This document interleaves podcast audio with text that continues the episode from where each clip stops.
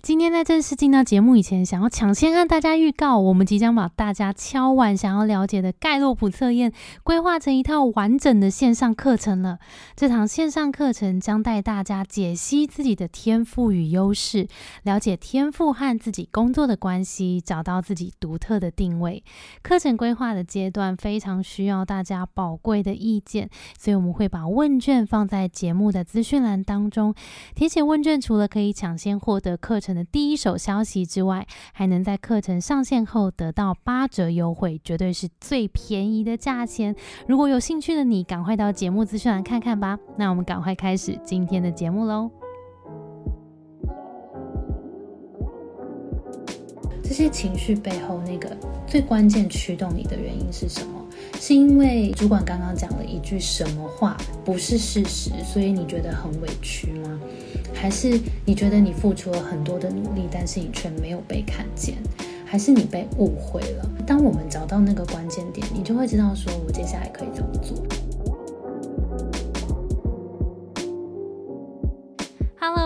我是 Grace，欢迎收听。最近工作还好吗？最近工作还好吗？是我们很常和朋友聊天的开场白。但除了好与不好以外，很多说不出口的。没有被了解的，不知道和谁说的，希望都能在这里聊给你听。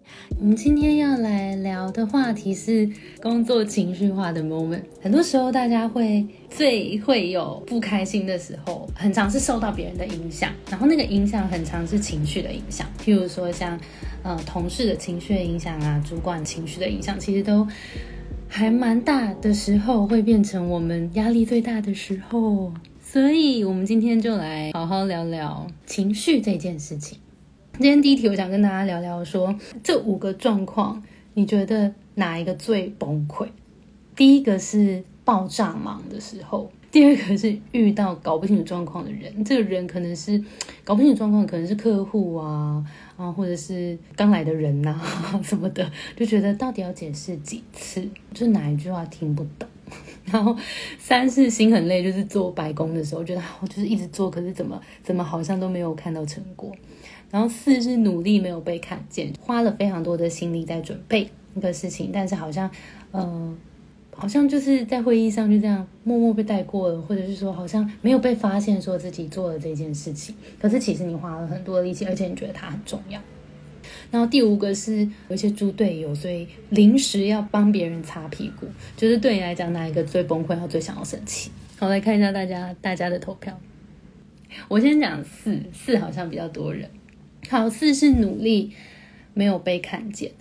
我觉得努力没有被看见的时候，是不是很常会有一种委屈的感觉？会觉得这件事我付出了很多，但是我却。没有称赞就算了，好像也没有被看见的感觉，所以可能会有点心理不平衡，然后会觉得好像不想要再继续做下去的感觉。以前我也曾经有过这样的时候，会觉得说我这么认真的看待我的工作，可是却不知道在别人心里我到底做的好不好，或者是说到底有没有被看见都不知道。可是我觉得想要跟大家分享一件事情是，今天在职场上面，很常是。会觉得理所当然吧，好像把自己这件事情，每一个人都把工作事情都做好，好像是很理所当然的事情，会忘记要给别人一点点的回馈跟正向的鼓励。但其实你想想看，你如果在工作里面一直都。这样子，然后都没有获得一些正面的肯定，好像也会觉得失去动力。所以我觉得也很鼓励大家，如果你在职场上面看到别人做的很不错，顺口给他一个鼓励，我觉得你就一起在帮这个职场变成一个更友善的环境了。那我觉得努力没有被看见这件事情，第一件事情，我们可能可以先想一件事，我觉得很重要的是，你做的这件事情没有被反对，或者是没有被挑毛病。基本上这就是一个肯定。了，也不能说就是一定要完全去习惯，但是我觉得那是一个以前我们可能在班上要考试，然后至少会得到一个成绩嘛，然后我就会知道说啊，我这个成绩是好还是不好，但跟比起来到底是平均之上还是平均之下？但是工作之后好像比较没有人为你一定要打分数，除非是啊半年啊年度的考核，但是每一个专案是没有办法因为一个一个专案去被打分数的。所以第一件事，我就回来是先想，今天如果你没有被挑毛病，请你先告诉你自己说，你其实已经做及格以上了，因为你没有被挑毛病。那再来就是，如果我们想要再进一步，想要争取让大家看到自己的表现的话，可能要适时的尽量去陈述跟呈现自己做了什么。譬如说，在会议上面主动的去报告说我最近的进度怎么样，或是在主管的沟通的时候，其实也可以。当然也不是每天要去报告自己在做什么，但是做到一个程度的时候，也记得要去跟相关的人员说，我们现在到了一个什么样子的阶段了，然后来跟大家确认一下。所以我觉得适时的表现自己是一件重要的事。好，那我们回来聊第二个好了。第二个，好遇到搞不清楚状况的人，刚刚超多人选这个搞不清楚状况的人。好，我聊就是我朋友最近遇到一个客户，他就是真的非常搞不清楚状况，然后问他什么事情都没有办法回答，然后都要等他说他还要再去跟长官做确认，然后就会觉得那请问一下，要你这个窗口做什么呢？全部东西都卡在你这里，然后最后又要来压我的 deadline，到底请问一下你在这个工作岗位上面你帮助了什么呢？遇到这种状况，各种奇妙的。既没能力、态度又差、情绪控管又有问题的人，在职场上其实还是蛮常见的。这个时候呢，请你打开你的烂视窗。打开就是可以听你抱怨的朋友，你就先一股脑儿的先跟他说。我跟你说，就是需要找到一个出口，还是非常重要的。我们等一下再来讨论，就是怎么样好好的 process 这个后面怎么解决这个问题。但是你们不觉得有时候情绪来到这个点的时候，没有办法思考解决问题的 solution 呢？就是我需要先让这个情绪先放下来。我才有办法来去思考我后面要做什么。不要在生气的那个时候对那个人做任何的事情。这时候，请你先深呼吸，然后先不要讲话，因为这个时候在情绪的尖口上面去讲出的话、做出的事情，你以后一定会后悔。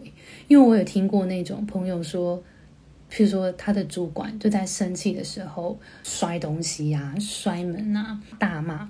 我跟你讲，那个事后你会觉得很丢脸。朋友跟我说，他有个主管就是在骂完人，然后好像摔了保特瓶的水之类的，旁边的人也不敢做什么。然后最后就是那个主管再回去把那个水捡起来，不觉得就是那个威风都没了吗？在那个当下，真的先 hold 住自己的手，然后 hold 住自己的嘴巴，先 hold 住 everything。我们先呼吸就好，先专注呼吸一下。然后先不要急着做出任何动作，不然我们最后真的是会后悔。回到自己的位置，或是换一个地方，物理上的离开那个受不了位置。譬如说，今天你生气的地方在会议室，你就离开一下，去倒个水，或是到楼下去走一走，买杯咖啡。我跟你讲，物理上的离开非常的有用。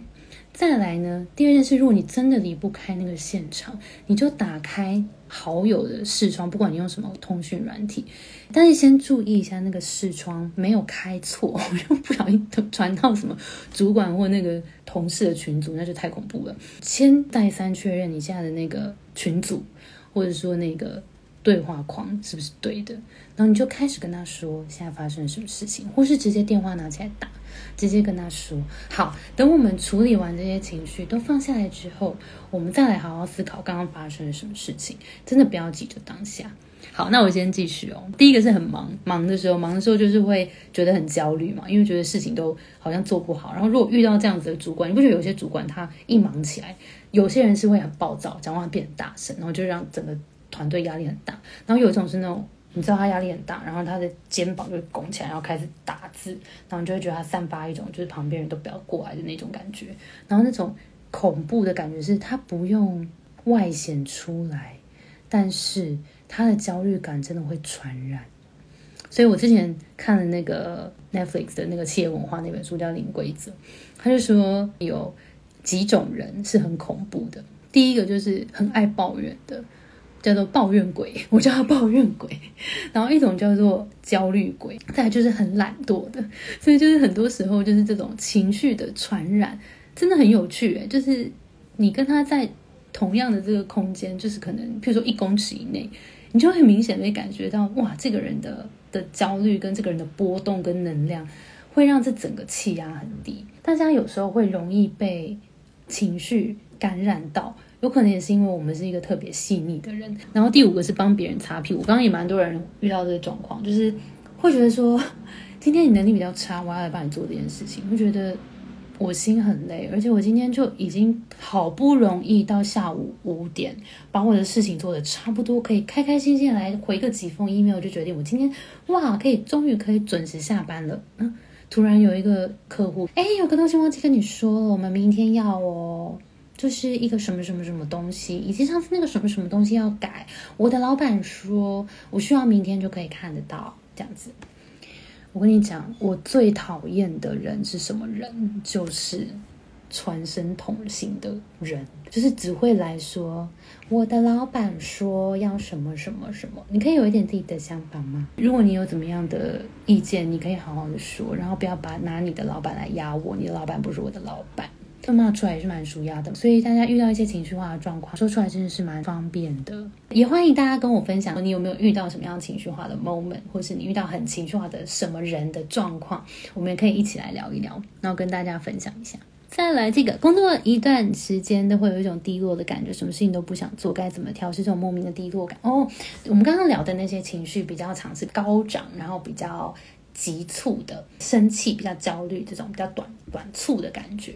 那的确也有一种情绪是比较低沉的，然后是比较常态的，有一种比较像是呃倦怠啊、低潮啊这种感觉。而且它的通常会在的时间比较长，它可能因为你你们不觉得吗？那种比较快速来的那个速度，它反而就是比较强烈的感觉，它反而是也会消失的比较快。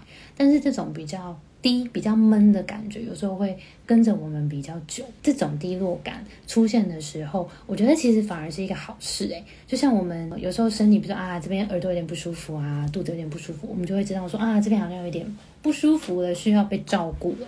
那我觉得这个低潮感出来的时候，就是在提醒我们说，现在好像有一点什么事情不太对了，然后让我们来看看说现在这个问题在哪里。所以这个低落感，我觉得大家可以用一些方法去检视一下，譬如说，好好的写下来，你现在觉得那个低落的原因可能有哪一些？因为有些时候是有可能是来自你做一件事情已经做太久了，你觉得有一点倦怠了，或是你重视的事情其实公司一直不重视，所以那个没有被重视的感觉让你一直觉得很卡，或是再来是公司的理念或是它的产品，其实。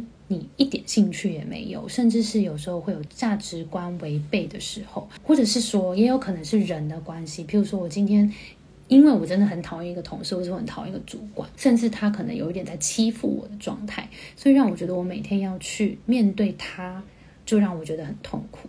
所以其实有。很多很多不同的这些小小的原因，它都有可能造成我们这些比较低潮的心情。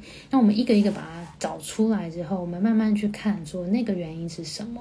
那我们再来看，再思考第二个问题。第一个是先列下来所有可能的原因，第二个我们来看。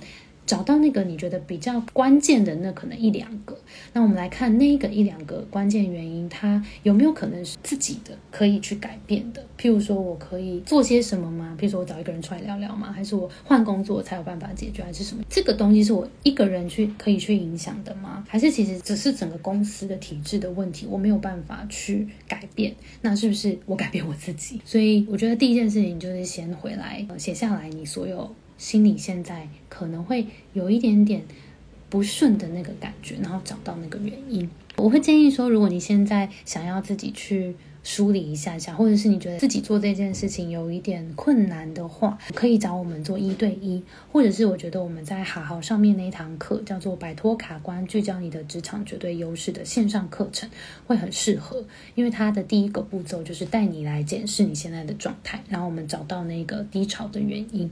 好吗？推荐你去好好上面搜寻一下这一堂课，就是也是 Between Goals 开的。好，下一题，怎么调试忙的时候的焦虑感？有时候你们不觉得很忙的时候很焦虑？那个焦虑的原因是，天哪，我事情都做不完，新的事情一直来，怎么办？我好像一直做不完。可是有另外一种极端的对面是，我很闲，我都没有事情可以做。你不觉得也很焦虑吗？对我来讲。没有事情忙的焦虑，可能还大过于忙的焦虑。那如果今天我都没有事情做，到底是这间公司没有事情可以给我做，还是我的老板觉得我好像事情都做不好，还是我觉得不知道自己的能力在哪里？好，忙的时候的焦虑，我觉得。完全可以理解，就担心事情做不完，然后但是下一件事情又来，又被淹没，比较像是被淹没回来那个解法，其实都是先梳理一下现在的状况到底发生什么事，为什么会这么忙？我也很常在这样子的状态里面，不管是工作本身，还是其实生活里面也有很多事情。那我觉得我最近在练习的一件事，是真的好好面对他们来做优先顺序的排列。如果现在我手边有十件事情，好了。我就花，譬如说十分钟，这十分钟我就先专心把我这几件事情列下来，然后稍微去看一下，说这几件事情哪几件事情是最重要的。然后如果呃有些事情是不是有可能是跟别人一起完成的，有没有可能是别人可以协助我的？那如果不行，这个东西就是只有我自己能做，那我可能就要好好的排一个 calendar 的时间，把我这件事情做完。那如果今天我的时间真的已经满了。如果我们今天就讲，先聚焦回来讲工作本身就好。那你发现你排完你的 schedule 一个礼拜、一个月，大概这样子排完之后，你就发现其实它还是超出很多的时间的时候，就试着来反应，透过梳理跟反应来解决这些问题。那我觉得，如果只有我能够做得来的话，那我可能会尽量帮忙，但是我会尽量让有多做这些事情，让主管稍微知道一下。但是当然也不是说一直在啊邀功，看我看我都是我做的，全部都是我做的，全部都要放到自己身上。那我觉得。还是要适度的提出来，譬如说在一对一的沟通的时候，或者是说在会议上面的时候，其实是可以小小的提到说，哦，这一次我们做了一个什么样子的计划？那在我做了什么什么之后，发现了什么什么什么？在阐述这个事情事件的时候，把我做了一些什么事情偷偷的塞进来，然后让大家知道说，其实这个背后很多事情是你做的。那如果今天是另一个状况？就是我今天是被塞了一些，其实他就是很明显他不想做，然后他要推给我做的这件事情。我觉得这就是看你现在有没有想要把这件事情视作一个磨练。譬如说，我可能还很菜，没关系，我先多做几次，我就用阿信的心情，我多做几次，我一定会变好的。这样好，如果你觉得这件事情有帮助到你，就是至少先更快上手的话，我们可以短暂的一些时间。接受这件事。那如果今天他很明显就是要推工作，这件事情你也没有特别学到什么的话，就一样要适时的反应，好好的陈述说，我今天做了这些事情，不知道主管可不可以想讨论看看，说我现在的工作大概是这样。然后我多做了一些这样子的事情，不确定这个工作职责的范畴是在我这边吗？还是可能是在哪边呢？想要跟主管讨论一下这件事情，或是跟那个指派工作给你的这个同事，大家有多做事就把 credit 拿起来，不要吃亏。好，来下一题。好，请问主管口气不好，问题又不清楚，最后自己恼羞该怎么办？好啦，那我跟你说，老板他就是有时候主管就是他在压抑他对自己的没那么自信，因为其实如果今天你的主管对自己很有自信，然后很清楚问题在哪里的话，他其实是可以好好的把这个问题拿出来解决的，但前提是他很有可能他自己也不知道，所以当人在处理不知道的状况的时候。就是会比较焦虑嘛。刚好有人补问说，主管没有一个大方向怎么办？我觉得主管的工作的确就是给大家方向。如果大家碰到的主管刚好是比较没有方向、比较没有策略，然后比较不那么确定自己做的事情的话，我觉得大家要思考一下，现在在这个工作里面累积到的是什么？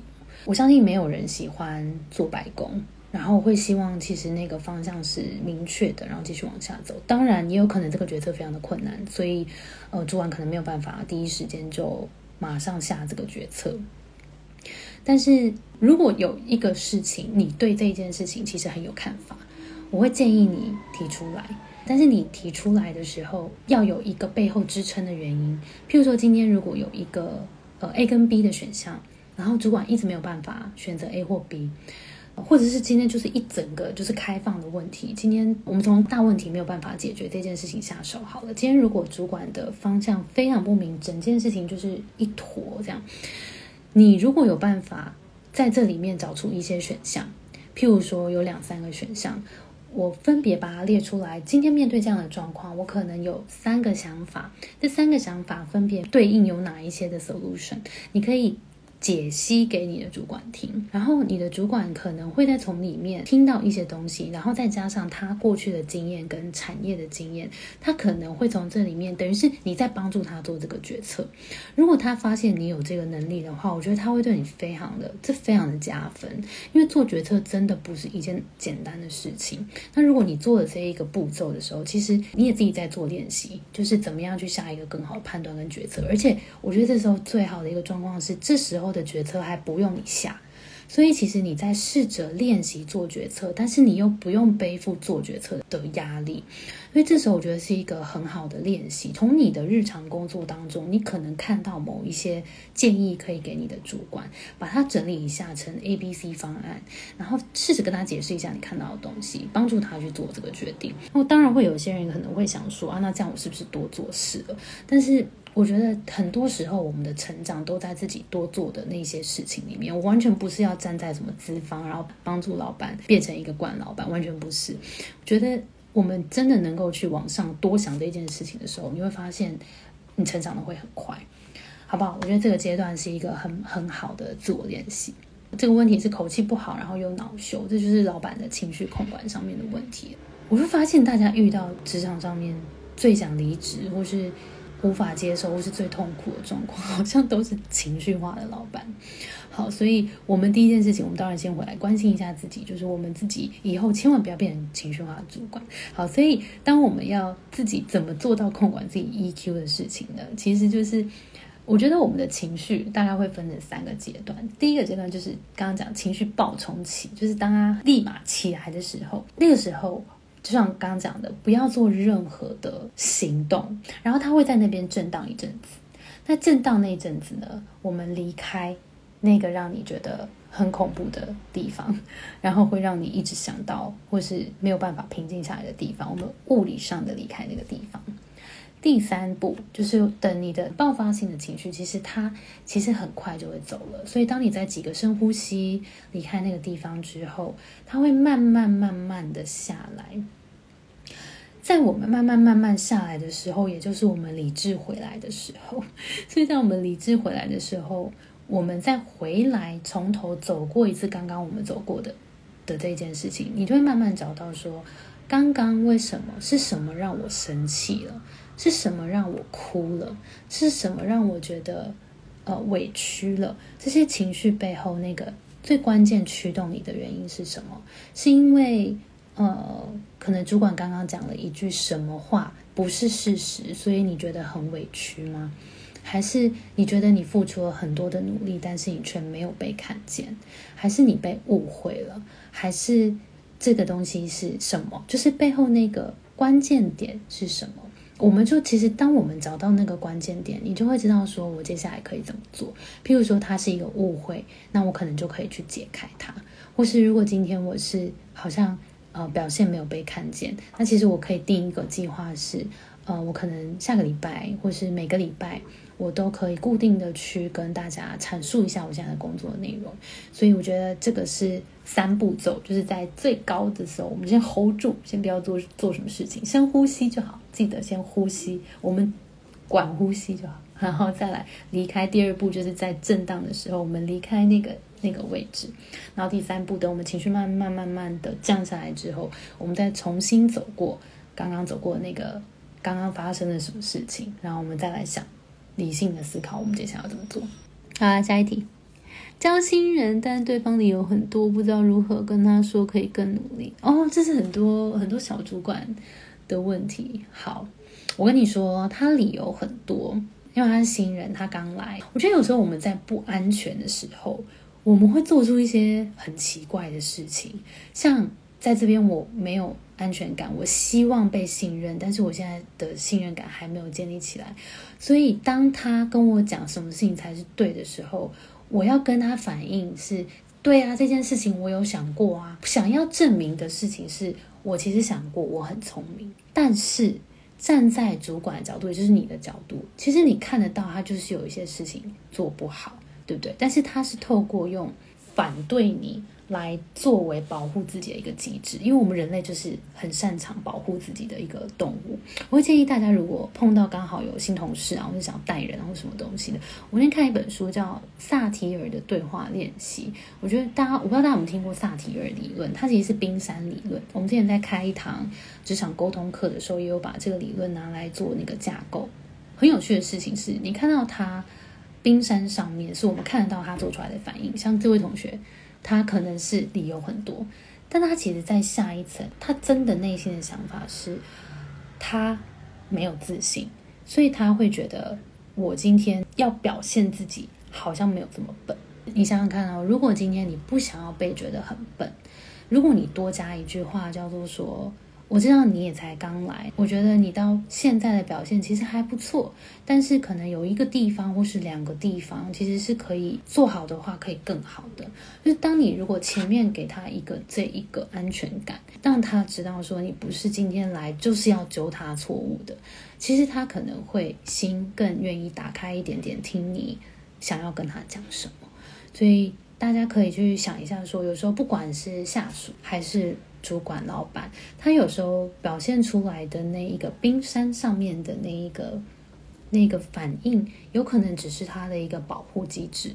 那你可以试着站在他的角度思考，如果你是他的话，在这样的状况，你心里面的感觉可能是什么？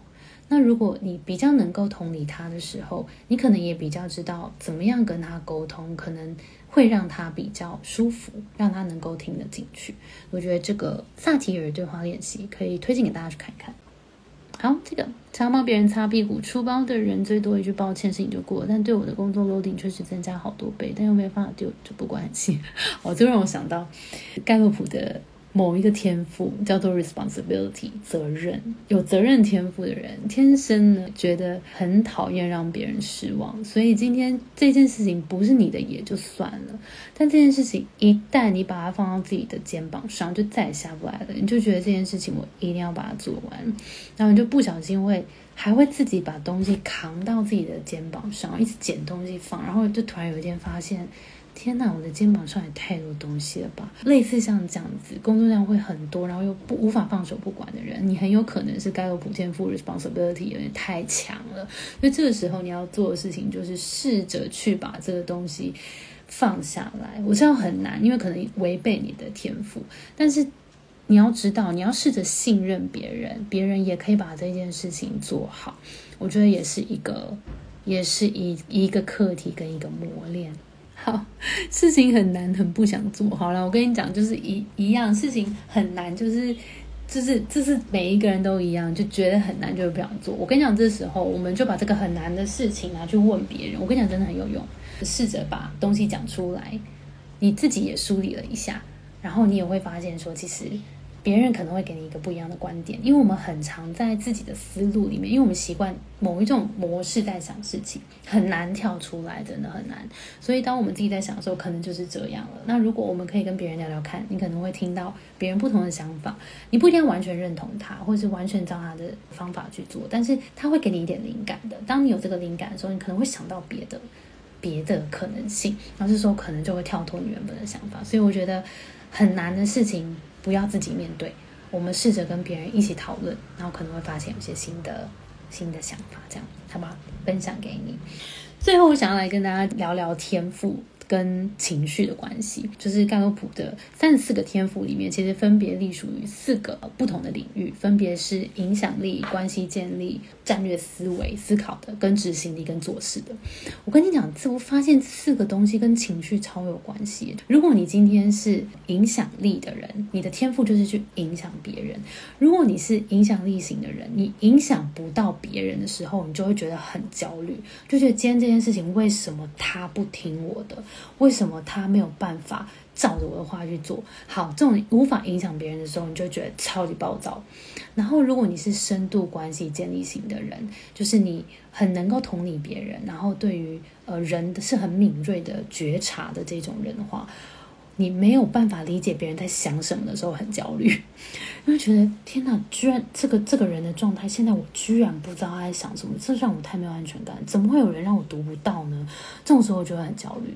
然后如果是战略思维型的人，就是脑袋里有很多的想法，可是，在沟通的时候，就是在工作上面，如果发现。别人听不懂我在讲什么，我脑袋里的话没有办法传递给他的时候，我就觉得很焦虑。你怎么办？我脑袋里很多东西，但我没有办法让你理解，我就会很焦虑。然后或者是说，在呃执行力、执行力很强的人，在职场上。就是不让我把事情做完，我就很焦虑。因为今天我就是喜欢做完事情的成就感，但是今天我只是偏偏有些东西卡住，或是你不让我把它做完的时候，我就会很焦虑。所以你看，就是很有趣，就是从我们的天赋里面去，也可以找到什么东西让我们很焦虑，我就觉得很有趣。所以，我们下次要不要来聊聊天赋？然后我们刚刚聊的这个盖洛普天赋啊，如果大家是第一次听到的话，我们最近也在认真的备课，就是想要把这个呃天赋的课变成一堂线上课程。所以大家如果对这个课有兴趣，愿意帮我们填一份问卷的话，可以得到八折的折扣优惠。问卷大概两三分钟就可以填完了，主要是想要知道大家对于天赋会想要更了解什么，想要更把它拿来应用在自己哪一个层面上面。之后我们课程出来的时候会特别寄给大家八折，所以其实最近我们蛮忙的，我们最近还有在做另外一堂课，在做跨领域。那跨领域转职那堂课是会跟好好合作，所以会有两堂线上课，一堂是跨领域转职，然后另一堂是盖洛普的天赋解析。这两堂课目前都在积极的筹备中，希望可以在五六月分别跟大家见面。好，那我们今天就到这边喽，非常感谢大家，大家早点休息，晚安，我们下下周见，拜拜。们相信职场不是一个人的战斗，一群人一起前进，绝对比一个人走得更踏实安心。我们会陪着你，一起把职涯走得更顺利。如果你也喜欢我们的话，欢迎订阅我们的 Apple Podcast，分享给你身边的朋友，或留言给我们，也可以到节目资讯栏追踪我们的 IG 和社团。那我们就下周见喽，拜拜。